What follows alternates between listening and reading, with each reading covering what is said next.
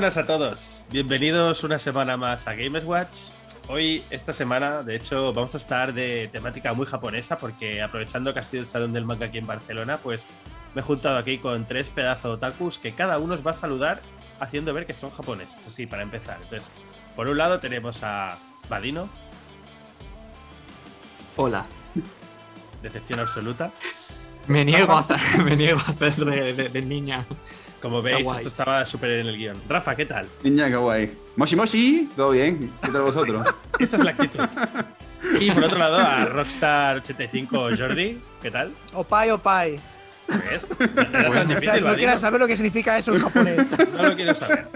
Pero no era tan difícil, Vadino. Si es el más me otaku, encanta que mirar... nos presentes como frikis, así que... Claro, no pasa nada. Mirar su foto de atrás. O sea, de hecho, Vadino ha estado en el salón del manga. Así, review rápida, Sí, sí. en un minuto, Vadino. ¿Qué tal el salón? Eh, culos y tetas, maravilloso. Eh, lle- llegué y, y creo que ha sido el año que más tiendas con eh, camisetas marranas y almohadas de estas para restregarse he visto. Digamos que la pandemia, los dos años de un poco de encierro han hecho sus, sus secuelas. Sí. ¿no? A ver, yo, Han, yo- han que puede tener. Madino, yo sé que tiene waifu, pero aquí el público tienes que ampliarlo. ¿Hay hostbandos también? ¿Viste algún hostbando o no te interesó ninguno? No, sí, sí, vi alguna, algún póster de estos de. Incluso vi del Genshin. Bueno, hay dos personajes ahí haciendo el delicioso, ¿no? ¿Qué dicen? Pues como veis, para todos los gustos. O sea, que el que quiera. Sí, sí. Bueno, ya se ha terminado el salón del manga, pero nosotros, aprovechando que ha sido el salón del manga, pues os vamos a traer recomendación de. Y esto ha traído mucho debate en las horas previas a, o los minutos previos a esta grabación. De JRPGs de la anterior generación, por si alguno se os ha escapado.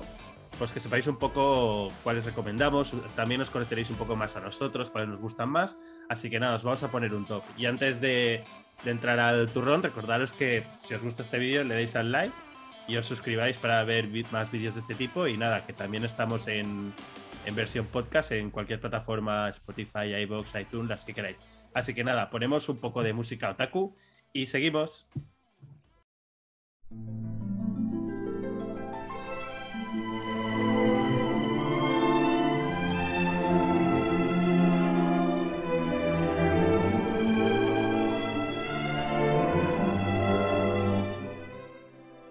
Y ya estamos de vuelta. Y entre risas y llantos hemos hecho un poco de criba de qué juegos entran y cuáles no, porque hemos tenido un debate muy interesante que nos ha grabado sobre lo que se puede considerar un, un RPG o no. En este caso todos van a ser japoneses, pero bueno, en general. Así que bueno, aquí ha habido un poco de criba, entonces dejadnos en los comentarios si echáis en falta algún vídeo. Pero bueno, no me Monster enrollo Hunter más. World lo echaréis, lo echaréis en falta. Lo podéis poner.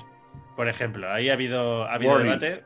Pero no vamos Warning. a empezar ahora porque Monster Hunter World algunos consideramos que no debería entrar en este top, ¿vale? O no es un top, es un- Bloodborne. Warning. recomendación. Warning. Así que, Vadino, como te veo con ganas, va, ¿por qué no nos das tu primera recomendación para la gente? Va.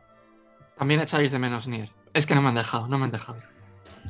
A ver, deja de decir lo que no entra y di alguno que entre, que el tiempo vuela, va. Ah, Genshin Impact. Bueno, en fin, es chino, no cuenta. Siguiente, es igual, Vadino está troll. Eh, Jordi, dinos alguna recomendación. Uy, te he pillado ahí fuera de juego, ¿eh? Perdón. Eh, bueno, bueno, bueno, pues yo, yo, para empezar quiero empezar con Bravely Default, que es este juego de Nintendo 3DS, no sé si os acordáis, en el cual cogía la base de The Four World Rivers of Light de Nintendo DS, que era como una especie de, de recuperación de lo que eran los primeros Final Fantasy, los cuatro primeros personajes, los cristales y esa idea perdida de los jobs, de los trabajos, ¿no? Y, y bueno, pues lo expandía con una historia bastante interesante, ¿no? A mí personalmente, Bravely Default me encantó. Eh, hay mucha gente que le sobró la parte final, porque la parte final no, no haremos spoiler, pero es un momento que es cíclico y hay mucha gente que le tiró para atrás y que se le pareció muy reiterativo, muy repetitivo y, y no le acabo de convencer, pero a mí la verdad es que me encantó la progresión de los personajes, ah, el giro final y el poder volver a, a sentir con Square eh, con Square Enix, Squaresoft, lo que era en antaño. Y la verdad es que fue pues un futuro de foie y recomendadísimo y lo podéis conseguir. También os he de decir que ha aparecido Bravely Default 2 y que todo y que era una secuela muy esperada para mí, pues no ha molado tanto. Vaya. Pues nada. Esto de que al final el, el juego descarrile, creo que es algo que les pasa a muchos RPGs, ¿eh? que o bien no saben terminar bien, o al final ponen mil combates, se hace muy pesado, o se les vaya la olla con la historia, no sé. Creo que es algo común que pasa en muchos, ¿eh? Y en muchos de los que una- diremos hoy, para mí pasa. Era una idea original, diferente, que a mí me gustó, pero entiendo que haya gente que no le guste. Y hay mucha gente que le tiró para atrás, la verdad. Ah, lo que pasa con este tipo de juegos es que si tienes una historia muy larga, que es lo que tiende a pasar con estos juegos, tienes, tienes que elongar mucho la, como sentido de urgencia. Y a veces llega el sentido de urgencia final con un bombástico final que realmente dices así como que, bueno, tampoco fue lo más certero para los personajes y quitar lo más certero para la historia en sí, pero bueno, era el, el final bombástico que tenía que tener y pasa en algunos casos. Algunos en mayor medida que otros, pero bueno, sí, es un peligro constante que hay un juego que tiene, normalmente pasan de, entre, que diríamos por medio 30 horas, por decir, hay de 20 como hay de 60, 40. sí. Sí, ¿es- Sí, ¿este sí. cuánto dura? ¿Cuánto? ¿Es de los largos, de los cortos? El Bravely Default, Sí. yo creo que llegué a jugar, haciéndolo todo al 100%, me parece que estaba entre unas 110, 130 horas. ¿Y la historia solo o qué? ¿80 o 70? No, yo creo que menos 60 o algo Ah, así. bueno. Mm. Vale, A lo mejor vale, me estoy flipando, ¿eh? no me acuerdo, pero era de los juegos que más había jugado en la 3DS con el ranking que aparecía. Sí. Y yo creo que era algo así, ¿eh? ¿Y es por turnos este? me- Si este es un juego em, RPG tradicional, que lo que hicieron era el, el- el- o sea, pusieron como una, una- en la batalla, en el sistema de batalla, habían puesto el, el estilo default. Es decir, que tú gastabas un turno para atacar el doble, o bien podías guardar y hacer defensa, y entonces ganabas un turno más para poderlo gastar. Que es una cosa que la verdad fue muy laureado y que a juegos de hoy como Astria Ascending, por ejemplo, que están en Game Pass, pues que lo utilizan. Muy bien, muy bien. Ah, por, por consenso de internet, de Google, ah, básicamente el main story es como unas 55 a 60 horas, así que lo que dice yo. Muy bien. Pues allá va la primera recomendación. Pavadino, que ahora has pasado de modo troll a modo callado. Entonces, recomiéndanos tú alguno que hayamos acordado un poco antes, por favor. Vale. Bueno, este sí me han dejado poner. Yakuza Laika Dragon Ah, es mi primera recomendación. eh, porque, bueno, los que sois más veteranos de la saga Yakuza sabéis que antes era un juego de, de hostias. Hostias como panes. Y, y en este Laika Dragon mm, se han reinventado. eh, y ha sido un cambio que la mayoría de, de sagas, cuando hacen un cambio así tan heavy, se van a la mierda. Y este en concreto me ha parecido maravilloso. O sea, una sorpresa gigantesca. Y eh, Bueno, tiene tiene- esta- también tiene, tiene hostia como panes, pero esta vez por turno. Pero Ahí está. hostia como panes. Sí. Sí, sí, me refiero, me refiero que no es eh, triángulo X, combo, R2, ¿sabes? Es en plan, Sí, sí, sí, por turnos, eh, los personajes tienen trabajos, eh, que si el cantante es el que cura, que si el, el tío combate de béisbol mafioso es el que pega, ¿sabes? Entonces, y además lo hacen con el mismo toque de humor que tenían los anteriores. Y en general, para mí, eh, hace, durante el juego se hacen muchas coñas con Dragon Quest y es un juego a la altura y que sigue muy bien el ritmo de, de un Dragon Quest. Muy guay, muy guay. Yo De tengo hecho. una pregunta. Ah, no, espera. Quería- ¿te, te has, te has hecho el platino? Sí, sí, sí, me he hecho el platino. ¿Qué va, tío? ¿Pero cómo te lo has hecho? si es imposible la torre final. muchas horas. La torre, la torre final la hice bajando. Bueno, me fui a más alcantarillas, así que se subió un montón de nivel. Sí, no, Y no, me si puse yo llegué a- al nivel 99 con los jobs y, y to- nada, cero patatas. sí, sí, imposible, pues tío. eso, eso, a, a nivel 100, eh, como un petado, y la torre la intenté, pero igual durante semanas, ¿eh? Madre mía, pero que tenéis aquí un japonés, tío. Tenéis un friki japonés. Rafa, que es lo más antitrofeos del mundo, debe estar pensando, vaya loco. A mí mientras Ah, no a me mí- estén espoleando la torre ya no pasa nada, pero bueno. A mí, a mí, yo solo me saco, yo no me saco platinos, yo solo me saco platinos de lo que me parece que es que me gusta, ¿sabes? No, no, que, que me sí, goza el yo- combate. Yo también, ¿eh? Yo también, yo llegué a, a- O sea, dije yo, bueno, va, como este me mola, pues voy a sacar el platino. Pero es que al final desbloqueas una torre que es, bueno, es un poco, pues, volver a luchar contra los bosses y tal. Pero que es súper complicado, que todos los enemigos tienen el nivel 99 también, que si te dan un toque o dos, depende cómo te los den, te mata. Y, y claro, si te matan al héroe, te matan entero. Y dices... Sí. mm, y bueno, Sí. dije, esto, esto es imposible, esto solo se pasa en los japoneses. Pues no, Vadino se lo ha pasado, tío. Vadino se lo ha Soy pasado. japonés. Es que es medio japonés.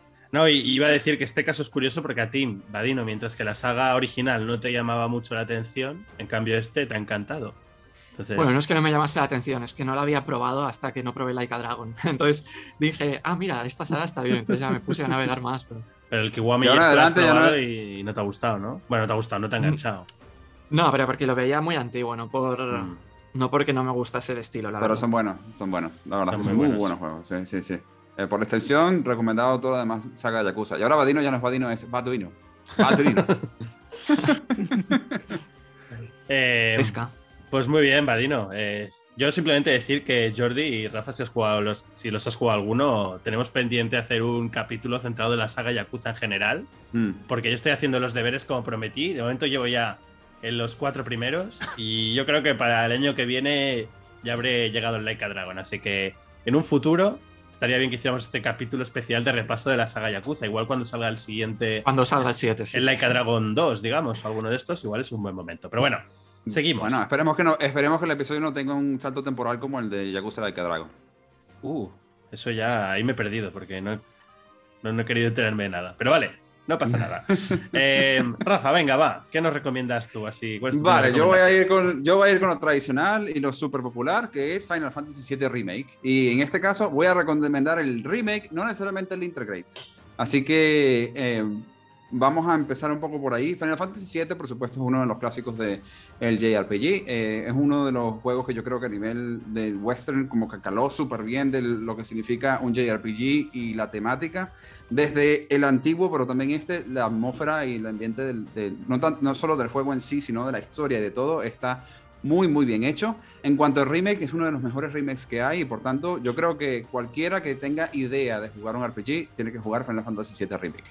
Sé que tienen la contraposición y lo dirán quienes han jugado Final Fantasy VII en, en general, el, el clásico, que no está completo, es un juego de una primera parte, de hecho lo dice, parte 1 específicamente, pero es que es tan buen juego en sí y de hecho como, aunque no esté completo, viéndolo en frío y tratando de verlo desde fuera, realmente tiene un arco narrativo que se entiende de inicio a fin. Y, y puedes decir, bueno, vale, entiendo todo lo que pasa, sé que hay una segunda parte, sé que vendrán más, pero no te vas a quedar como con preguntas mucho más allá de que, oye, lo que te mostró en este juego no me lo respondieron. Por supuesto, hay muchas cosas, pero tiene un arco narrativo que es suficiente como para, para poder verlo. ¿Por qué digo que el Integrate no necesariamente? Integrate ofrece un personaje que normalmente en la historia viene después, que se llama Yuffie, que es un personaje que está...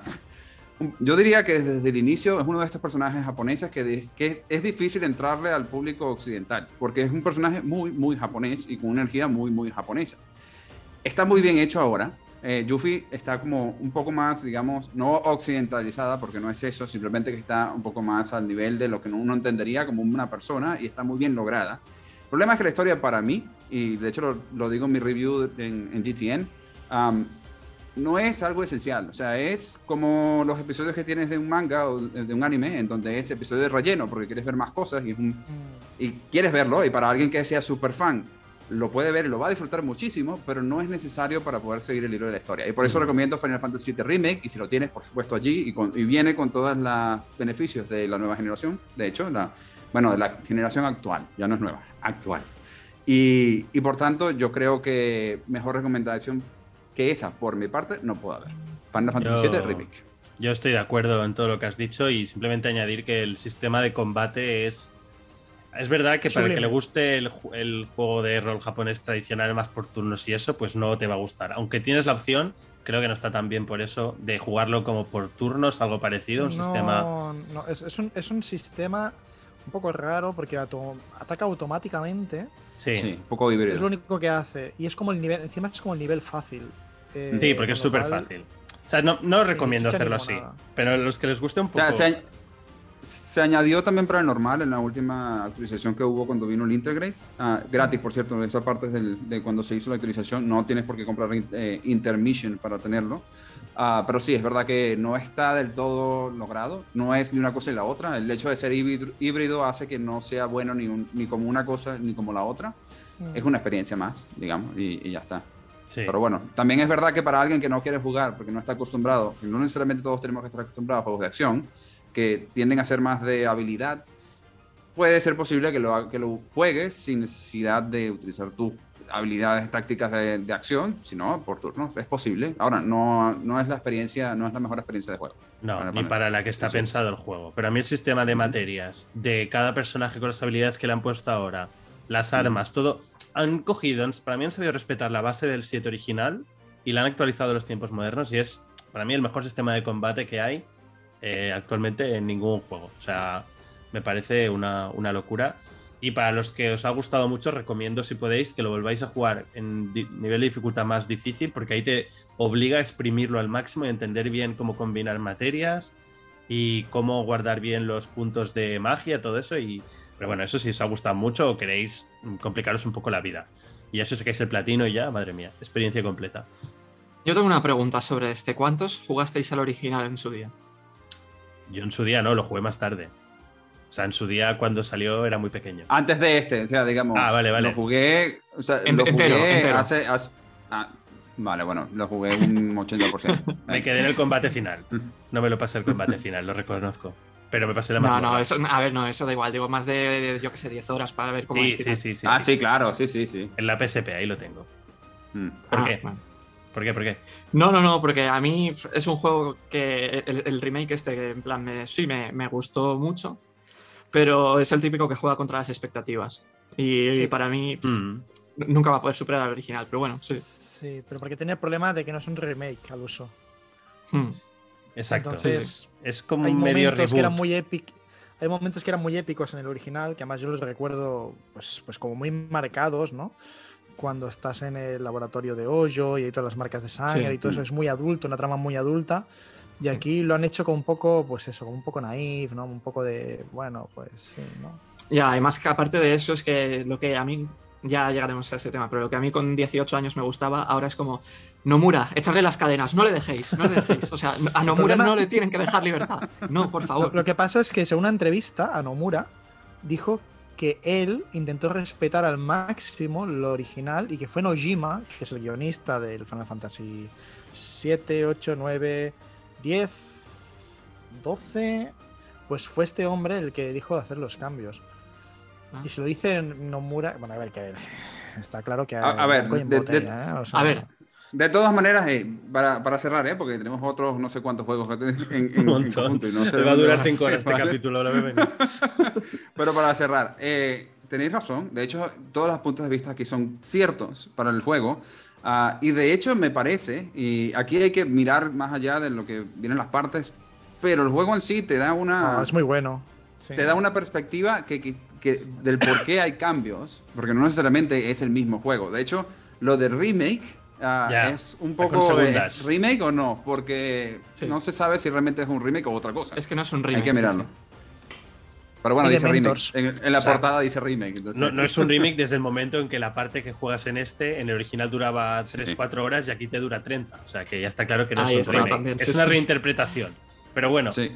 También cuando O, vaya a salir. o- la- o- o un mundo paralelo, una dimensión aparte. Sí, no, ya veremos. Cuando salga la segunda parte del 7, también podremos hacer repaso. Ya sabéis que nos gusta mucho esto de hacer repasos cuando vienen, como hicimos con Resident Evil, ¿no? Cuando vienen lanzamientos y haremos Mm. uno con todas las teorías y todas las ideas de ellas. Pero ahora os voy a recomendar yo uno que realmente a nadie le va a sorprender porque fue, no sé si fue el GOTI del año pasado, estuvo en mi lista de GOTI seguro, que como no, soy un pesado, ya lo sé con este, pero es el Persona 5 Royal.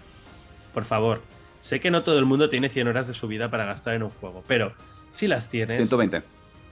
Sí, sube, 120, sube. 120, sí. Si las tienes, por Yo, favor. yo no sé cómo os duró tanto, a mí me duró 90. Joder. Y con platino, ¿eh? Sí, sí. Yo- No, pero el platino igual pero bueno, más, ¿eh? que si alguien las tiene, por favor, que juegue a este juego. O sea, de- si y os gustan las cosas japonesas, ¿eh? Si no te gusta nada de la cultura japonesa, Si huye, os, gustan, huye y no si os gustan las cosas muy japonesas. Muy Sí. japonesas. Porque Vale, el, el vale. Sims Life que lleva encima es. Sí, no, bueno, a ver, eh, si, si te gusta, si te gusta el anime en general, Persona Sí. 5 Royal es para ti, seguro.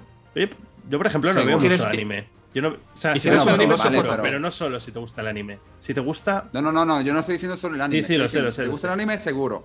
Para alguien más, si te gusta JRPGs, también seguro, porque es muy buen JRPG. Sí, y sobre todo, mm, porque sé que ahora con el, la gente que se compra la Play 5 ahora, te viene de esta colección del Plus que te incluye el Persona 5, el estándar.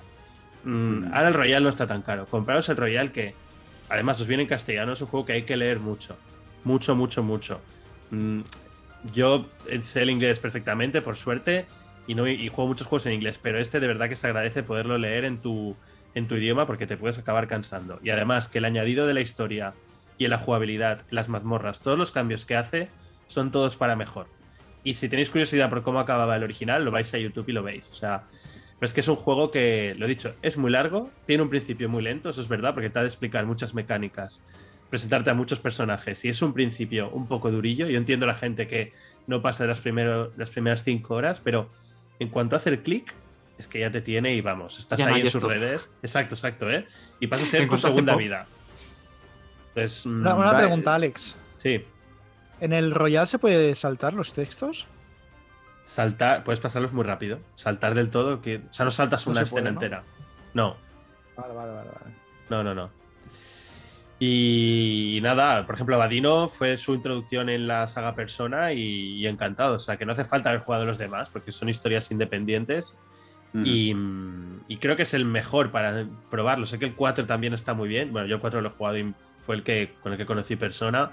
Ahora saldrá Shin Megami Tensei. O sea, yo creo que es entrar con Persona Pero 5. cuidado que Shin Megami no es necesariamente. No, no, no, a no, no se parece. No, no, es bastante diferente. Es como una buena puerta de entrada, abrirte más a los RPGs japoneses más duros. Entonces, este es como el entremos por aquí suavemente y luego ya, pues vete al 4 y vete a explorar un poco más estos juegos que igual te acaba- acabas descubriendo un género que tenías un Mm. poco ahí apartado por igual por prejuicios, porque no te atrevías, pues. Y creo que aquí todos los que lo hemos jugado eh, lo recomendamos. O sea que. Mm. Vale, Sí. pues poco más que decir de este juego, así que vamos a pasar a la segunda ronda y por cambiar un poco de orden, va eh, Rafa, venga, segunda recomendación. Vale. Venga, este tiene un poco de picante, porque voy a recomendar Kingdom Hearts 3. No. La pregunta es, ¿lo, lo recomiendas por que buscas el salseo picante o porque de verdad te gustó? No, a mí me gustó Kingdom Hearts 3. Lo que pasa es que yo soy un flipado de Disney, ese es el problema. Bueno, problema, Ah, ese es la la el, el asunto de todo. Sí, es el por qué recomiendo Kingdom Hearts. A ver, para mí, Kingdom Hearts es una, es una saga súper complicada, muy japonesa en general, pero que tiene la virtud de que puedes conectar con varios personajes y que tiene este, para mí es una sensación de parque temático, de que vas, vas yendo por cada mundo como fuera, como si estuvieras en, un, en un- una montaña rusa, tipo, o, o vas de un mundo temático a otro, y eso a mí me gusta mucho. Por ejemplo, el hecho de haber comenzado, porque comienza con, con el mundo de Hércules otra vez, pero no es la primera vez que sale, Mm. sale otra vez, para mí es lo máximo, porque a mí me gusta mucho Hércules desde que soy muy pequeño y por tanto a mí entra directamente. Además, los personajes están muy bien, están muy bien escritos, la historia de Sora, aunque sea tan complicada, está muy bien y tiene muy buenos mensajes. Como RPG y como historia está muy bien, sí es verdad que es muy complicado y por tanto quizás un poco de lectura para poder entenderlo todo es necesario, pero está bien y es un, y además es una mecánica de juego que no es lenta, es relativamente rápida, es un poco Mm. también action RPG donde puedes tener, es vistoso Ah, y esto ayuda a meterte y yo me la pasé bien durante todo el juego. El final me pareció bueno, con apertura a más, pero quedé satisfecho yo con esto. Y para los que son fan de Kingdom Hearts, por supuesto, esto ya lo habrán jugado, es que ni siquiera tengo que decirlo, que ya está. lo, Sí. lo estarán pasando con todas sus diferentes etapas, pero eh, está muy bien. Y si puedes jugar, si te gusta Disney y JRPGs, igual el 1.5 y el 2.5 y el 2.8 no salen tan mal tampoco, que también salen bastante económicos. Están en Game Pass ahora, incluso el 3. Por tanto, si lo puedes jugar y lo puedes empezar a, a probar, allí están disponibles para ti. a ver, Vadino, sé que ahora tienes muchas cosas que decir, yo voy a decir dos cosas súper rápidas y te dejo que vayas al ataque, ¿vale? No, no, Em, tranquilo. tranquilo. Ah, vale, vale. Yo, yo lo jugué hace no, el año pasado, de hecho, y he de decir que para mí es un Mm. juego de altibajos. O sea, a mí también me flipan mucho los mundos de Disney, sobre todo los de Pixar, que este los introduce por primera vez a muchos, Sí, ¿no? Toy Story, Monstruos sí. S.A., todo esto. Y visualmente me pareció una locura, ¿eh? Algunos diseños, diseños de Sora, de Goofy, de Donald. Muy bien. Ahora, a nivel jugable, parece que sea el, o sea, es el Kingdom Hearts 3, pero parece que haya salido dos años después del 2 en algunas cosas, ¿no? De, de mecánicas, de cómo están distribuidos los niveles, de... O sea, para Mm. mí esa es mi principal pega, que visualmente, la historia, la historia, yo que no soy, los he jugado todos, pero no soy tampoco un friki de Kingdom Hearts que se conoce todos los nombres, todos los, el sin corazón, el otro, no sé qué, no. Pero a mí el final, por ejemplo, sí. me gustó. Sí, no, tú sí, siempre te preguntaba a ti, es, es un experto. Entonces, pero decir que a mí el final me gustó, me pareció muy, muy chulo lo que hizo, lo que... Entonces, Ujú. en ese aspecto muy bien, pero en la parte jugable a mí este es donde me falla en ese sentido. Sí, bueno, tiene, tiene, un poco, tiene un poco lo que le pasaba al, al híbrido de Final Fantasy VII, que también es un poco híbrido, y, Mm. y tiene estos detalles de que quizás no tiene la, la flexibilidad o la apertura, la libertad, la libertad de, de ser totalmente acción, pero tampoco tiene la nivel táctico de ser por turnos. Entonces es una cuestión de ese, de ese combate híbrido que todavía tienes que estarlo jugando. A veces es un poco rígido, que creo que es eso a lo que te refieres con que parece que salió dos años después del, del Bueno, último. no, y en Ah. la historia en general, en lo de ahora voy en planeta, los mundos aquí es verdad que son más abiertos, que eso está bien, pero. ah, en- pero yo creo que yo, pero yo creo que esto va es por la- del tipo de, de historia. Yo eso no, no lo tomo como un negativo por el hecho de cómo está diseñado el mundo del juego. No, Mm, no, pero no. Ah, sí.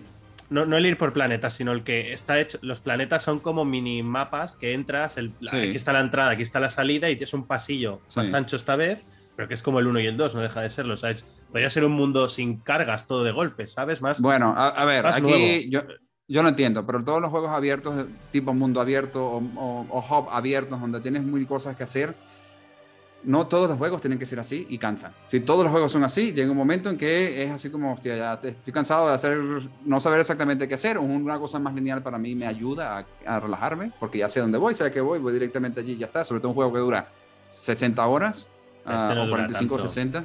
Cuar- ¿Cuánto dura este? No me acuerdo. Este, a mí me duró no, no, 17, por ejemplo. O sea que. Ah, pues no El tanto. plat- pues sí. El platino sí que son unas 40 No, horas. pero yo- yo el platino. No. Oye, Vadino, te veo muy Pero callado bueno, con, es. con lo fan Hombre, que eres. Venga, yo venga, venga, también- venga. O Jordi, di, Yo también os puedo, decir, os puedo decir la mía, ¿vale? Yo, yo, claro, empecé a ver esto en mi época emo, cuando yo era adolescente, ¿no? Y entonces, eh, claro, el, el tema de Kingdom Hearts y los incorazones y los incorpóreos, pues claro, hacían llorar al niño Jesús y yo lloraba con ellos. Eh, me gustaba mucho entonces, es verdad. I eh, me pasa un poco como, le va a decir, como va a decir Vadino, es decir, que a un principio te gusta mucho y luego ves que la trama, y que pretende ser un poco más adulta, se queda en algo como muy para nenes, ¿no? Mm. Em, Sí, sí, personalmente, el punto que encuentro más flojo de esta entrega es que realmente toda la acción acaba pasando las últimas cinco horas Es verdad. aproximadamente. Mm. Sí, sí, sí. Mm. Esto, Sí. esto para mí es lo malo. El juego en sí, eh, pues joder, jugablemente es muy divertido, es muy entretenido, gráficamente se ve súper bien. A mí lo de lo, lo que dice Rafa, por ejemplo, de que vayas a mundo por mundo, pues no me molesta, la verdad, me parece No, guay. no, es que no, no quería decirlo de mundo por mundo, ¿eh? quería decir los, los No, no, mapas, cómo están por dentro los mundos, la estructura. No, no, sí, lo entiendo, ¿no? Y además tiene como, como pequeños guiños, por ejemplo, a lo de a lo del Rex, este, ¿no? El que era como Sí. lo que iba a hacer el Final Fantasy 13 Versus, eh. Nomura. Tiene cosillas que están chulas, ¿no? Pero el problema que le encuentro es que está como inacabada la serie en sí, te dejan un final abierto. y ya te digo, yo soy un fricazo, tengo hasta la, hasta la consola pro de- del Kingdom Hearts. O sea, Bueno, a mí me parece que cierra la historia, pero es verdad que luego te la abren al Sí, final, una escena final como que, sí, ah, bueno, venga, va, está bien. ¿Quieren seguir sacando jugo o no? Está bien, entiendo perfectamente, pero bueno. Por cierto, son 30 horas según internet de nuevo, en conjunto, por tanto, ni 15, ni 40, ni 60, 30. Ah, está allí. Y venga, Vadino, tus puntos. Va, Toño. Eh, bueno, el 3 me parece prácticamente uno de los peores de toda la saga. Eh, me parece horrible porque era el juego que tenía que cerrar muchas cosas y se perdió por el camino para acabar diciendo, ah, sí, vamos a darte un final feliz que no tiene absolutamente ningún putísimo sentido en lo que hemos explicado en los 20 anteriores. Y ya está. Los 20,8 anteriores.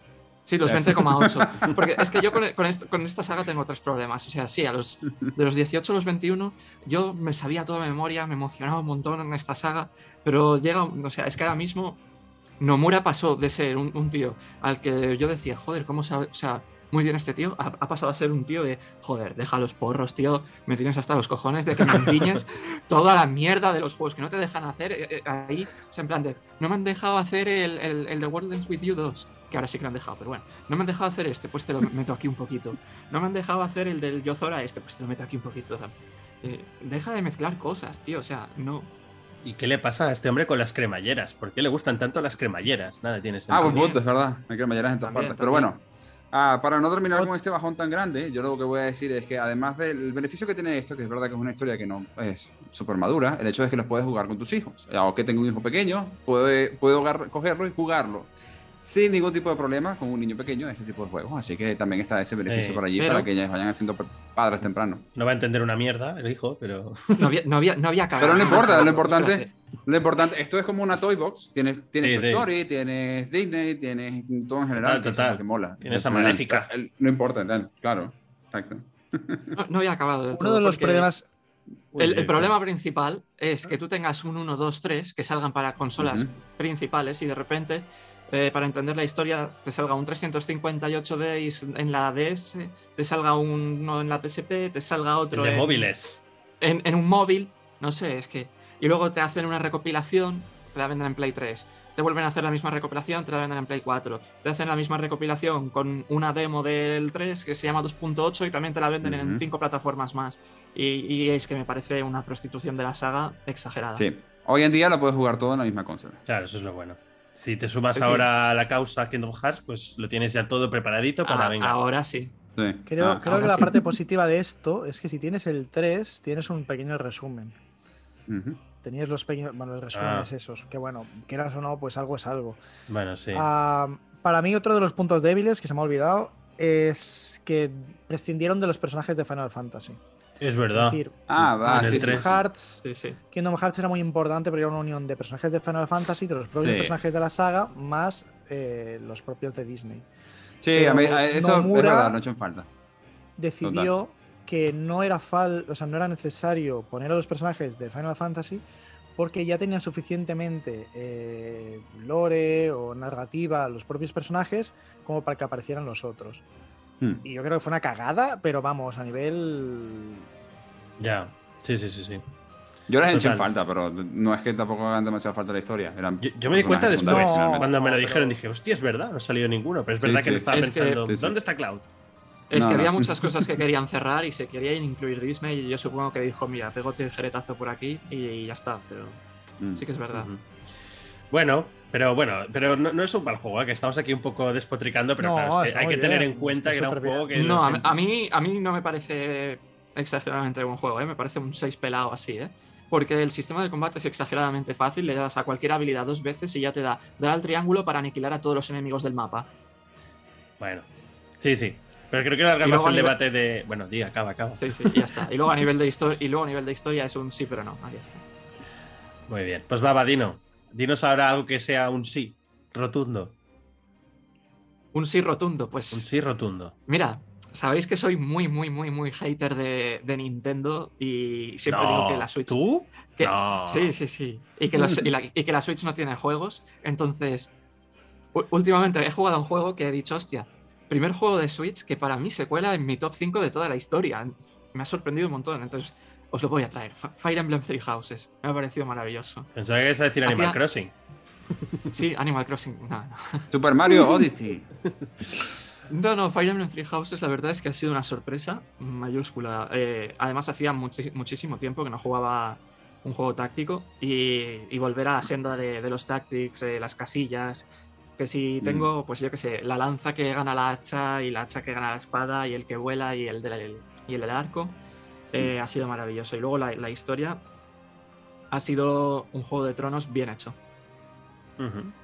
Sí, sí. Tú te has pasado de momento solo una campaña, ¿no? Porque este juego tiene varias campañas, creo que son tres, Sí. más el DLC, Nah, voy- pero no lo incluimos. Me he pasado, estoy ya haciendo la tercera. ¡Uh, mamá! Le has dado caña. Muy bien, muy bien.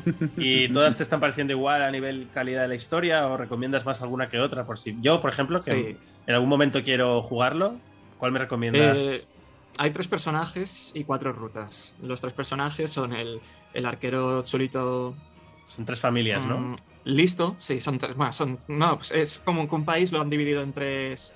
En tres reinos. O, que bueno, eh, uno En es. tres casas. Los, Dos sí, reinos casas. y un Commonwealth. Sí. Sí, sí, sí. ¿Cuál Entonces tienes al, ar- al arquero inteligente, que para mí esta es la historia que quizá más flojea, porque es un anime, sin más, en la que hay malo y, bueno, es una trama que pasa sin más, o sea, Vale. la, la típica. Y luego está la del príncipe guaperas, que seguramente si eres mainstream lo cogerás, pero a mí es el prototipo de personaje que no me gusta. Y luego tienes a la waifu, que la waifu es la que tiene dos caminos. Y te has y- Eh, Entonces, para mí, el mejor, los mejores, sí, para mí los mejores caminos son los de eh, el príncipe rubio guaperas y la waifu, que es el Game of Thrones. Muy bien. ¿Coincidís? Sí, sí, sí, no tengo nada que objetar. Bueno, ¿en En, en, seleccionar el camino, yo hubiese dicho que seleccionáis ese camino que más os gustara, pero en fin, es verdad lo que dice Vadino, que, el, que mm. si coges Pero tampoco, tampoco, sabes cuál te va a gustar, porque cuando te dan de elegir, lo único que conoces de, los caminos son las caras de, de, ellos. De, la waifu, la rubia y el moreno. Ya, pero es que esto es parte, creo que es parte del juego, el hecho de que tú simplemente conectes con uno al principio y digas, vale, bueno, mm. qué sé yo, me gusta, mm. como me gusta el negro y el rojo, cojo este camino, como me gusta el azul, aquel, oye, este personaje me parece que va a ser el correcto, y lo cojo. A mí me pasó, yo cogí uno y dije así, bueno, a ver, esta, con este personaje yo tengo buena sintonía y voy a ir. Y luego pasó algo que no me esperaba con el personaje, y dijo, hostia, mira, qué bien, y entonces eso hace que yo quiera elegir otro camino, pero si ya sé para dónde voy a ir porque me estás dirigiendo, pues entonces aquí, por eso digo, para mí es parte de la experiencia, pero que cada uno tendremos recomendaciones diferentes de cómo hacerlo. Y finalmente, lo ideal sería lo ideal, ¿eh? Yo, de hecho, yo no lo hago, pero lo ideal sería recorrer todos los caminos, a ver qué pasa. Sí, totalmente. ¿Cuánto la dura es que para recorrerlos... Ahí. El problema es que para recorrerlos tienes que repetir todo hasta llegar a los puntos clave y son... Eh, toda la parte común son igual 30 o 40 horas, entonces para vivir las 10 las 10 diferentes que tiene cada camino es un pues peñazo. solo jugar el resto de tu... Un año entero jugando solo Fire Emblem, casi, o sea que... No, no, no tienes. Si tienes un presupuesto limitado y te gustan los JRPG. Bueno, un tiempo. Un tiempo ilimitado, te diría, más que presupuesto, porque, claro, son muchas, muchas horas. Em, y duda que tengo yo. Yo no he jugado ningún juego de Tactics, la verdad. Em, porque, por ejemplo, he jugado los Valkyria Chronicles, pero entiendo que esto no se considera Tactics, es más Tactics de tablero al ajedrez, ¿no? Con casillas y tal. Entonces, sí. ¿creéis que es una buena manera de introducirse, este, introducirse a este tipo de juegos o me va a costar? Sin duda, creo que el sistema de combate es fácil y se explica bastante bien. O sea, yo creo que el combate no. yo creo que para introducir a alguien en Tactics, Fire Emblem, cualquier, cualquier juego de Fire Emblem es un excelente juego. Es no deja de ser un piedra papel tijeras. Creo que hay demo incluso en la eShop, o sea que igual, mira, me la descargo. Mm. Muy bien, Vadino. Pues nada, ahora me lanzo yo a recomendar. Em, voy a recomendar un juego que en mi caso era un juego que llevaba esperando mucho tiempo porque para mí uno de mis juegos favoritos de Play 2 es el Dragon Quest 8, el periplo del rey maldito, que para mí fue un descubrimiento impresionante. Me atrajo principalmente por los diseños de Akira Toriyama, era una época en la que estaba muy a tope con mm. Dragon Ball, o Bola de Drag, como decimos aquí. Y, claro, viendo esos diseños que me lancé de cabeza y joder, es que pasó a ser uno de mis. Bueno, igual es mi juego favorito de Play 2 o está ahí en el top 3 seguro. Entonces, este nuevo Dragon Quest es el siguiente que he jugado de la saga principal, porque entre que luego han venido juegos online o salían para DS o cosas así, no he vuelto a jugar ninguno y este ya se veía que era otro Dragon Quest con, digamos ya con mucho presupuesto, ¿no? Que creo, si no creo que me habría enterado, era la siguiente gran entrega de la saga y de hecho lo he jugado en Switch. Me esperé a la versión esta, la, la S, que sé que técnicamente es inferior, porque evidentemente está en Switch y no en consola de sobremesa PlayStation. Pero es verdad que tiene unos añadidos que a los fans de la saga creo que les pueden gustar mucho, que es todo esto de que puedes viajar al pasado y rejugar partes. No sé si juegas, estoy igual Jordi, tú me puedes corregir, ¿eh? No sé si juegas entregas anteriores enteras o juegas solo una parte o... No, una parte solo. Vale, una parte, pero bueno, es un homenaje que entiendo que a fans como tú, que has jugado más que yo, te fliparía, ¿no? Sí, sí, sí. Bueno, de hecho, el Final Fantasy. Ay, joder. El Dragon Quest X es un poco un homenaje a los, a los jugadores de toda la saga. El 11. El 11, perdón, sí. El 10 ah, es el online. Sí, sí. Y, bueno, yo recomiendo esta versión, que es de hecho la que está ahora ya en consolas igualmente, porque mm. de hecho te permitía eh, tenía música orquestada, creo que no tenía, tenía más voces. Esto, esto es muy importante, lo de la música orquestada, porque el, director de, bueno, el, de las bandas sonora, que se murió hace poco, este hombre estaba mm. totalmente en contra de orquestar la música. O sea, todo lo hacían sintetizado porque estaba en contra de esto y te vendía los CDs. Bueno, era, un tema muy, muy. Bueno, para ganar más dinero. muy complejo. Sí, pero es, bueno, es que es muy complejo y no, acabaríamos hoy. Pero bueno, lo dicho, el juego, ¿vale? Porque habla mucho de la versión esta, pero es para que sepáis que tenéis que buscar. El, juego ahora está bastante barato y el juego, la verdad, lo recomiendo. Eso sí, a la gente que le guste el JRPG tradicional, pero tradicional del de verdad, ¿eh? O sea, del que es por turnos, de ritmo más o menos lento, de una historia bastante clásica. O sea, no os esperéis. Tiene sus giros, ¿eh? Esta historia hay que decirlo pero no os esperéis, yo que sé, una historia tampoco súper adulta, ¿no? Es la típica historia, entre comillas, del héroe, el elegido, los secundarios, pues, es muy estereotipos, ¿no? Pero bueno, para los que hacía tiempo que no jugábamos un juego así, pues a mí me vino muy bien. Eh, lo dicho, combate por turnos. Sé que aquí Vadino. Tú, Rafa, no sé si has jugado, pero Vadino y Jordi sé que sí. Y creo sí, que también. lo he jugado, con- lo he Ah. jugado de hecho ese con Game Pass. Ah, muy bien. Solo por si Y, alguien lo quiere probar ahí, está. Pues nada, decirme un poco qué os ha parecido a los demás. Por ejemplo, tú, Rafa, ¿eras fan de la saga o.? No, nada. Yo lo jugué, me pareció entretenido, eh, me pareció un buen juego de RPG. Al principio las mecánicas de juego me parecieron un poco extrañas, debo decir. No entendía muy bien cómo jugarlo.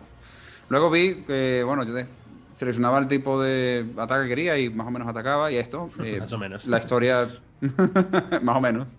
La historia me pareció en línea de cualquier otra historia de fantasía. Ah, muy típica, es una historia muy Sí. típica, pero de nuevo, es una historia típica que a alguien que le guste y es una historia relajante y tiene muchas cosas de, que, que están muy bien. Es una historia de estos que es como para sentirse bien, es lo llaman feel good en inglés. Buen es rollo, para sí. sentirte bien, de buen rollo, exacto, para, para estar bien, así algo parecido al Kingdom Hearts. Hmm. Pero, este, yo lo estaba disfrutando, no lo pasé, eso sí. Lo jugué un rato, lo estuve bien, me pareció bien, pero bueno, no tenía tiempo para dedicarle en ese Es- momento o ahora para, para poder hacerlo. Sí, es, es muy largo. Entonces, eh, Vadino, tú que sé que también te gustaba mucho el periplo del Rey Maldito, ¿te habías jugado alguno más Mm. o estás un poco como yo? No, estaba igual que tú. La verdad, el 8 me encantó, fue de mis favoritos también. Y, y sí, este fue el primero desde el 8 que pude echarle el guante. Y la historia me pareció más clásica, la típica- como dice Rafa, la típica de fantasía, que eso es lo más secundario, porque al final, lo que, si eres fan del JRPG, lo que te va a gustar es poder jugar a eso, los personajes que te van a gustar, les vas a coger cariño y como Mm. JRPG, para mí, de, de los mejores, sí, sí. Hmm. ¿Y tú, Jordi, que sí que has jugado a más de la saga, este te parece de los mejores o qué? Sí, para mí sí, para mí sí. De hecho, yo la historia con Dragon Quest, como sabéis, me parece que fue hasta el 7 que salió en Estados Unidos. No había salido ninguno aquí en Occidente, todos estaban en japonés. Yo los pude jugar en, en un copión de Super Nintendo que iban con disquete. Y, y bueno, y conocí Dragon Quest por la serie de Fly, The Adventures of Dai, que ahora Mm. bueno, en su día aquí lo emitían en, en TV3, ¿no? Bueno, Canal 33. Y la verdad es que me flipaba, porque decía ostras, esto se parece a Dragon Ball, ¿no? Bola Drag, y, y era, era brutal. Y sacaron los cómics Planeta Agostini, los cancelaron, por cierto. Los, ahora mismo van a hacer una edición Kanzenban, que la han anunciado en el Salón del Manga. Hmm. Eh, y bueno, pues cuando llegué al Periplo del Rey Maldito, pues sí, claro, era el mejor porque tampoco había jugado muchos más. Ah. Y cuando jugué al 10, el 10 me moló mucho. Claro, ya tenía el feedback de haberlos jugado en el en- en Nintendo DS. en ¿El 10 o el 3DS, ¿no? 11? Perdón, te vuelvo a hacer la pregunta. Ay, el 11, tío. Vale, vale, digo. online. Pensé que estás jugando del online, pero Sí, yo también, yo también, tío. pero igual le gustó tanto que se lanza al online. No, no, no. Y la verdad es que el juego está muy guay. O sea, es un clasicote. Es verdad que sí que la estela de los tópicos, ¿no? Es tan tópica, de hecho, que Akira Toriyama mismo se quejó porque le decían que estaba como muy encerrado en que tenía que hacer unos diseños que siempre fuesen muy parecidos. Mm. Pero sobre esto yo pienso, como te he dicho, que es un homenaje a la gente que hemos seguido la saga, ¿no? Al menos en la, en la medida de lo posible. Y solo con el final ya te lo dice todo. Era un poco de lagrimón, o sea, es como, oh Dios. ¿sabes? Yo, Pero, yo- bueno. yo he de reconocer que no me he pasado, o sea, tú el juego te lo pasas, salen los créditos, pero no es el final verdadero y el juego Mm. sigue. Sí, ¿eh? Yo Sí. no he llegado aún a terminar el juego entero, digamos, post créditos. Aunque he de decir que quien llega a los créditos tiene un final más o menos mm, que está bien. Claro. Ya lo, lo, lo sé, que ya, pasa ya. es que últimamente, últimamente en los juegos de, de- de rol te ponen este pseudo final, que no es un final, que es como un final de un arco argumental, pero que luego siguen. Sí, sí, sí. sí. y, este es un caso, o sea, al final es como la, o sea, lo que has hecho tú quizás es la mitad del juego. Yo lo Bueno, he platiné jugado más, día. eh, he jugado más. ¿no? Digo, no llega al final, digo, no, pero he he seguido más. Estoy ahí Quizá- a mitad, diría. Lo platiné en Play y, y, bueno, hice todo, todo lo que se podía hacer en el juego lo hice y se me fue a las 130 horas. Es un juego que también, como el Persona, que son muchas horas. Sí, sí, sí, sí, sí. Bueno, muy bien. Pues aquí tenéis otra recomendación muy clasicota, pero no por ello menos importante. Y Jordi, venga, dinos tu segunda recomendación. Vale. Eh, hostia puta. Xenoblade Chronicles 2. Muy bien. Xenoblade Chronicles 2. Switch. E iba, iba a volver a decir Xenosaga. O sea, vale. vale, ¿qué es Xenoblade? ¿Qué es Xenoblade Chronicles 2? Bueno, es la continuación de Xenoblade Chronicles 1, que se sacó para Wii, que luego sacaron un port para Nintendo 3D, bueno, ni un Nintendo 3DS, de los pocos que aparecieron. Y ahora han sacado un remake eh, para Nintendo Switch también. Este juego viene de ya de tiempo atrás, en el cual pues estaba PlayStation 1 y había el Xenogears y luego salió los Xenosaga para PlayStation 2 y bueno, esta es como la, la última entrega que la ha hecho Monolith, eh, Monolith Software. Software, ¿no? Sí. Y, y bueno, tienes un Action RPG ah, que es como una especie de MMORPG. Tenemos un mundo que es súper vasto, súper grande.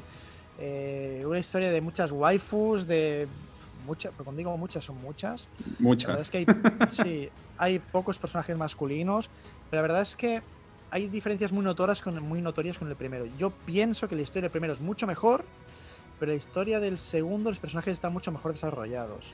Es mucho más anime y enlaza al final con el primero. Eh, ¿Es necesario haber jugado al primero para jugar al segundo? No, de hecho puedes jugar mm, o uno o el otro y luego los entiendes. Y bueno, es una historia pues, pues que mola. A mí personalmente me ha gustado mucho. Le he dado muchas horas, cuando digo muchas horas, son muchas horas, 400 horas a Nintendo Switch, al juego, para subir los stats de todos Wow. los Blades, que son estos Qué personajes locura, que te ayudan. y luego además sacaron una expansión, que era la expansión de Torna, que era una especie de precuela del 2. Que vuelvas, te ¿no? explicaba- Sí, te explicaba un poco pues, la historia de uno de los personajes, que es uno de los villanos, Ah, y la historia de. Bueno, no es ningún spoiler, ¿eh? ah, vale, vale. y la historia de, de bueno, de, de la persona que tuvo la arma antes, ¿no? Bueno, es, es- es brutal. O sea, yo creo que para mí el mejor juego de Nintendo Switch, de lejos.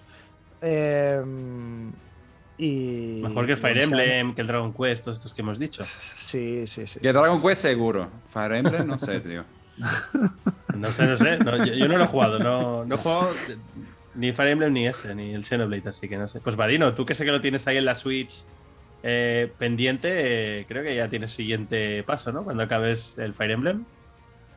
Bueno, es que lo tengo en la lista. Digamos que sí, lo tengo en la lista.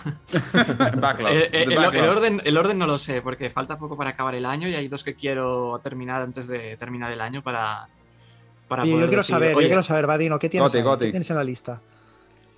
Para, a ver, para, me- quiero antes de acabar el año eh, hacer el Monster Hunter Stories 2 y el Kena. Porque Mm. son de este ¿Qué año. queda? Porque son de este año y digo, para, para saber. Para poder decir este año lo cierro con tal, ¿sabes? Muy bien, muy bien. Perfecto. Ya te diré yo qué opino eh, fuera de cámara. Para ver si, si Uh. lo coges ahora o lo coges luego. Muy bien, esto suena mal. Em, a ver, ausencias, ausencias que igual os han llamado la atención, pero que las vamos a decir así un poco rapidito. Jordi, tú tenías uno que querías decir muy rápido, que el título es muy Final complicado. Fantasy XV. No, Final espera, Fantasy antes- XV. no, Ah. uno que querías decir No, muy no, no, rápido. no, el otro, Ese va a llevar debate, lacrimosa. el otro. Uno, El uno de lágrimas. Lacri- lacrimosa, lacri- algo así raro. La Cremosa of Dana, vale. Vale. Is es otra saga súper prolífica que también Mm. como, como le pasa un poco a Kingdom Hearts ha aparecido las no sé cuántas versiones para cada bueno para cada consola. Es decir teníamos Is 1 que apareció para Master System que apareció para, para PC Engine luego teníamos Is 2 que también apareció para PC Engine Is 3 que apareció bueno eh, así así así. Y llegamos al 8 que el 8 y el 9 han aparecido tanto para Nintendo Switch como para PlayStation 4 4 sí no sé si ha salido para Xbox, esto no, no, no, no, lo, no lo tengo claro. Ah, ¿Cuál es? ¿Is 9 es este o cuál es? El, El Is 8, el 9, 8. El Es 8 el 8 seguro que no. El 9 a lo mejor sí. Puede ser. Bueno, Bueno, mientras, mientras, mientras Rafa hace de apuntador, os voy diciendo de que eso es una acción RPG, como serían pues tranquilamente los Zeldas. De hecho, salieron casi a la par. En un principio era scroll lateral y ahora es un mundo abierto. Am, en el llegamos a un protagonista que se repite a lo largo de todos los videojuegos. Se supone que es una historia continua, pero que las historias no estaban, o sea, son como independientes, ¿no? Es como si leyeses un diario. Y la verdad es que para mí el 8, aparte que es como que marca una inflexión en la historia, en la aventura de- del protagonista, que es Adolf, que lo llamo Adolf Fucker, y, bueno, no hace falta que explique por qué. Y- Pues eh, me pareció genial. O sea, la historia súper emotiva, súper bonita. Eh, es un juego que te premia hacer las secundarias con un final verdadero. Eh, tiene, me parece que tres finales. eh, y luego tiene como unas misiones secundarias que aparte de aportar algo a la historia, ves como, pues por ejemplo, yo que sé, que mejoras eh, tu pueblo, donde estás, ¿no? La vía que estás haciendo y tal. Mm. Eh, muy bonito, divertido, muy entretenido. Es un juego que jugablemente son brutales los SIS. Y, y bueno, más hardcore. O sea, es un RPG más hardcore en cuanto a, bueno, a todos los elementos, ¿o no? No, no. De hecho, yo creo que los SIS es un juego que son bastante. Bastante fácil para gente que quiere hacer action RPGs, que quiere una historia y tal. Son bastante accesibles. El 9, de hecho, es bastante fácil. Si no juegas en el nivel difícil, el juego es facilillo. Muy bien. Vale, pues Yo mira, es una apuntado. saga. Yo es una saga en la que me quiero iniciar, entonces definitivamente si quiero empezar por alguno, tú dirías el 8 o el, o el 9. Ah, a ver, a ver. Lo que pasa es que lo- tanto el 8 como el 9 gráficamente no son portentos, ¿eh? O sea, eso para- empezar. Entonces, yo para empezar empezaría con el 8. Lo que pasa es que el 9 tiene como más ritmo, está más seguido, más ritmo y tal. Mm. También tienes el Origins que ha salido para Nintendo Switch, para PlayStation 4. Pero este quizás es otro estilo. ¿Es más spin-off o...? Sí, es un spin-off. Es un spin-off, de hecho. Bueno, solo para apuntar, porque como estaba apuntando, de apuntador, estaba para PlayStation 4, Android, iOS, Windows, PlayStation Vita, Stadia y Nintendo Switch. Pues mira. ¿Y, y el 9 no está para, para Xbox? Ah, creo que no, tampoco. Son de estos juegos tan japoneses que solo quieren salir en consolas japonesas. Bueno, Y muy bien. Pues, y este día sí. Pues Jordi, ahora sí, te dejo. Di el que ibas a decir antes, que sé que va a traer debate, Ah, así que Vale, adelante. Final Fantasy XV. Vale, yo en Final Fantasy XV tengo una historia de amor y de penas, ¿vale? Em, cuando fui al Barcelona Games World, que es esto que se llama ahora, bueno, o se llamaba Nice One Barcelona, vino el. Bueno, entré en un sorteo y conocí al, al creador, ¿vale? Ah, me pareció muy guay. eh, venía de jugar este hombre al Final Fantasy Type 0, que es un action RPG donde hay estudiantes que libran una guerra, bla, bla, bla. bla, bla. mucho. El final súper épico. Sí. Y con este yo tenía grandes esperanzas, porque veníamos del Final Fantasy XIII, que no lo voy a castigar a la muerte, porque por ejemplo el 13.2 está muy bien, el 13.3 no está mal, Lightning el Returns. 13... Sí, el 13 es un poco, bueno, pues tiene mucha historia, tiene mucha profundidad, Vadino se ríe. es ¿eh? difícil. Sí, es Si, difícil. diga- además- si dijésemos que, que- que Final Fantasy es una saga de luces y sombras, pues Final Fantasy XIII serían todas las sombras juntas. Sí, es- sí, ahí son, son sin corazones. pues eh, Final Fantasy XV era el regreso por la puerta grande después de siete años, me parece, de desarrollo, en el cual habían metido la mano tres directores diferentes, uno de ellos Nomura, un- que bueno, se le ocurrió la gran idea un día ir a ver Los Miserables y decir, voy a hacer un juego rítmico como Final Fantasy XV. O sea, atento cómo iba la cosa. Bueno, al menos fue mejor. Sí, entonces cogieron el proyecto y cuando hicieron el nuevo proyecto, em, supongo que tenía unas directrices y las directrices era crear un, ¿cómo se llamaba esto? ¿Os acordáis? Era eh, content, em, bueno, Multimedia. en- Que fuera todo multimedia. Sí, ¿no? Como entrelazado para crear sinergias entre cosas. Entonces lo intentaron hacer de tal manera que al final se fue todo como muy difuso, ¿no? Teníamos un anime en el cual explicaban un poco la historia de los personajes, de los protagonistas. Los amigos. Una película que explicaban eh, la historia de los guardianes del reino, que es Kingsglaive. Eh, de hecho, tienes un juego que regalaban que era la historia del padre del protagonista. Em, ¿Qué más? ¿Qué más? Bueno, Eh, luego los DLCs. Los DLCs, la guía, y luego a posteriori ha salido un libro, que lo tengo por aquí, ahora mismo no lo tengo, que es la historia después del juego. O sea, y para problema, los DLCs es que eran trozos totalmente recortados de la historia. Y si Sí. tú no habías visto en un principio la peli de Kingsleaf y no jugabas, no habías podido jugar a los DLCs, pues te quedaba todo como muy merma y no te enterabas de un pijo. A, a favor he de decir que yo sí que me enteré y que el juego, todo y que no te lo da masticado, te explica cosas. Es decir, para enterarte de la historia hay unas revistillas que son la cosmología, que te explican la historia entre los eh, diversos... Eh, Revistas dentro del juego, ¿eh? Hablamos. Sí, sí, sí, sí. y como ellos se sublevaron, como ellos se sublevaron hacia, bueno, hacia Eos, ¿no? que son los dios, dioses más poderosos o los dioses creadores de la vida. Tienes que ver murales, o sea, esto, esto es increíble, ver los murales. De hecho, hasta el propio, hay un propio tráiler que se llama The Omen, que es un tráiler súper bonito, que se ve como el padre está acariciando a Noctis de, bebé mm. mientras llueve, ¿no? Entonces empieza como a tener un presagio, ¿no? Un mal augurio de, bueno, de cómo eh, Noctis va con los amigos, tiene un accidente los amigos, entonces empiezan a aparecer todo de enemigos, él se vuelve malo, el perro que tiene se vuelve un perro que es como Anubis. Entonces, al final, acaba él pues como asesinando a la propia promesa y dice, em,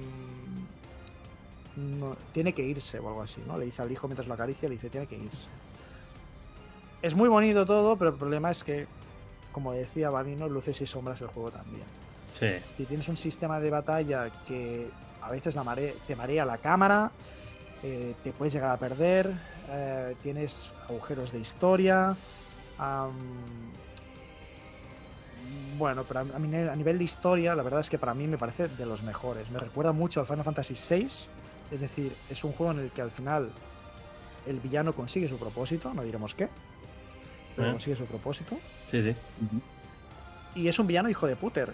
O sea, ¿qué dices? Que, juega y alienta a los a, la gente a pues, ser puteados. Sí, a ver, yo, estoy de acuerdo contigo, ¿eh? Mucho lo que dices. O sea, para mí el sistema de combate, la verdad, no tengo quejas. A mí me gustó mucho. La historia sí que es donde tengo más quejas. Los personajes me gustan mucho.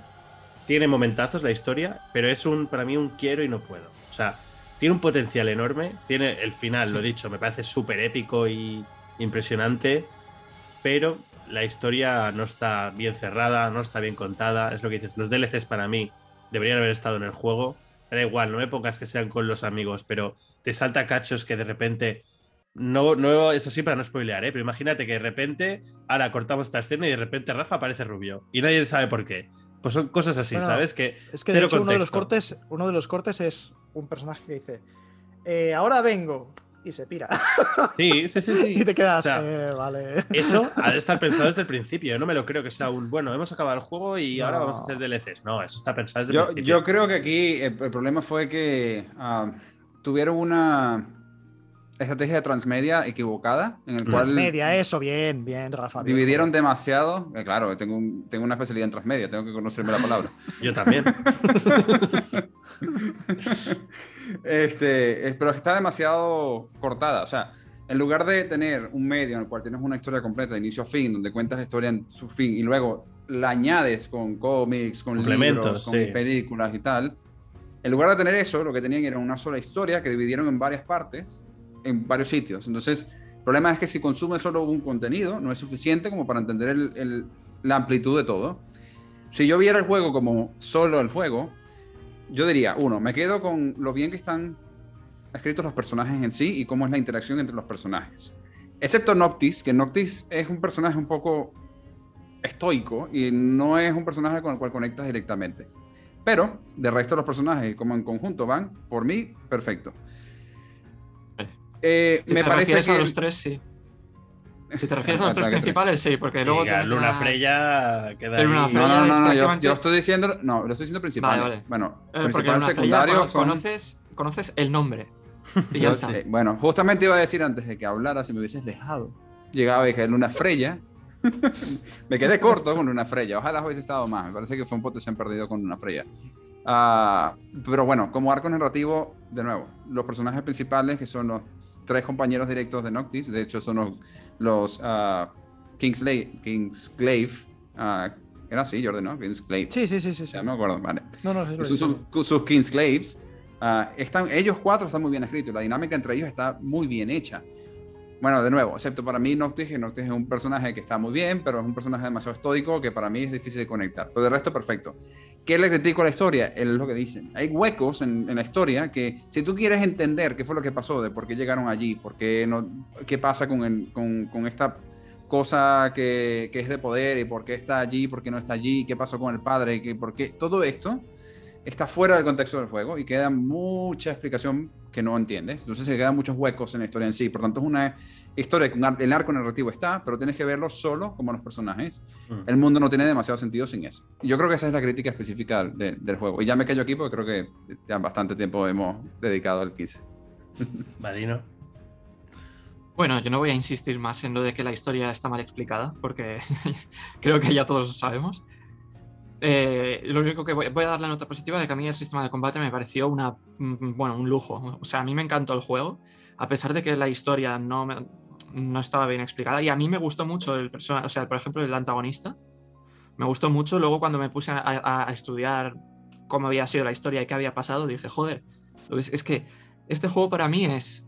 Me da pena, tío, es una lástima, porque me parece que podría haber sido un top de la historia, ¿sabes? O sea, porque combate me parece una pasada, las dungeons me parecen una pasada, y la sensación de, de chetarte cuando hacías las dungeons estas para conseguir las espadas de los antepasados y tal, a mí me da una Mm. sensación de, joder, soy Jesucristo en este juego, o sea, es que me da una sensación que da una pasada, y Si quieres ser Jesucristo, hay un, juego, hay un juego que se llama Jesucristo. para I que am. I am Jesus. Christ se llama, creo. El juego.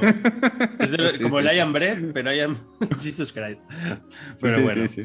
La, historia, la Pues. historia es- y la historia es lo que digo, o sea, me gustó mucho, pero es una pena que no la supiesen explicar.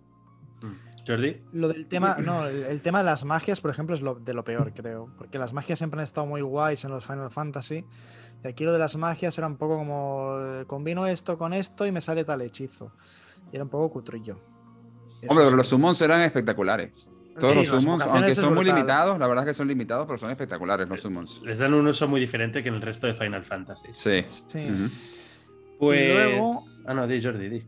No, bueno, luego había otro problema que eran las secundarias, que las secundarias eran un poco basura, la verdad. O sea, el, voy a buscar ranitas Sí. o voy a luchar contra enemigos. Bueno, Pero Sí. podías pescar y podías pescar enviar. sí, y eh, los cacé todos también, ¿ves? Ah, Los pesqué todos. Pues Ah. mira, hablando de cazarlos todos, y cambio de tema, pero bueno, es una buena transición. ¡Cachemol! Sí. Se nota que no está primo porque nadie aquí ha dicho nada de Pokémon, pero estamos todos de acuerdo que no. Y Vadino, tú has jugado a todos, o sea que hablas, digamos, con base. Aquí no entraría ningún Pokémon, ¿no? Eh, a ver, hay Pokémon muy buenos, pero De los de Switch, ¿eh? Claro, has de contar de los de Switch, no, te incluye- no incluimos aquí. de los Mira, de Switch, 4 y Xbox no hay nada. Entonces, de los últimos que han salido, de los últimos, a ver si te podría recomendar, pero es que no me parece comparable un Pokémon a un Dragon Quest, ¿sabes? No, bueno, son JRPGs. O sea, ahí no hay discusión. Pero sí, sí, o sea, si realmente os gusta Pokémon, pues para mí Espada y Escudo, aunque la gente lo haya criticado, a mí me parece un, un cambio fresco. No sé, a mí lo de los estadios, que las canciones incluso tengan, eh, bueno, cánticos del público y, y aplausos y tal, o sea, a mí me da una sensación de joder, tío, es Mm. una pasada, ¿sabes? Me, me da la sensación de, rea- de realmente ser una estrella y estar combatiendo como si fuese un futbolista, no, no un niño de pueblo paleta que, que- que no va a verlo ni su madre al estadio, ¿sabes?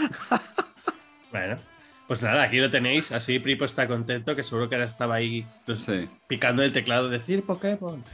Y nada, también nos dejamos escudo, la saga- escudo, espada. Yo, yo quería mencionar escudo, espada y el DLC que solo salió, creo que en una revista de Brasil, que era pistola. ¿No lo Pistola. visto eso? Había, no me acuerdo qué reportaje de una revista de- o de Brasil o de México, una de dos. Tenían escudo, espada y alguien había troleado y le había puesto el logo de una pistola a un tercero y era escudo, espada y pistola. Bueno, es como el Esmeralda, ¿no? El siguiente será el Pistola.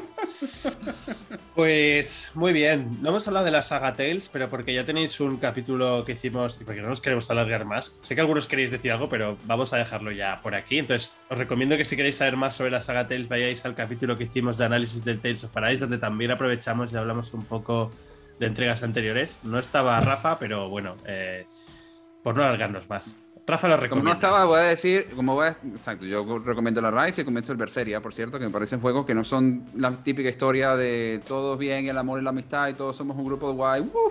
Esto es un poco más madura. No diría que, ¡buah! Uf, super madura para mayores de 18, pero, pero sí. Muy bien. Así que nada, si habéis llegado hasta aquí, por favor, darle a un like, que joder, largo ha sido el capítulo y significa que os ha gustado, supongo, o que nos odiáis mucho. Si es así, ponernos algo en los comentarios con lo mucho que nos odiáis, no nos importa, o decirnos lo que os ha gustado.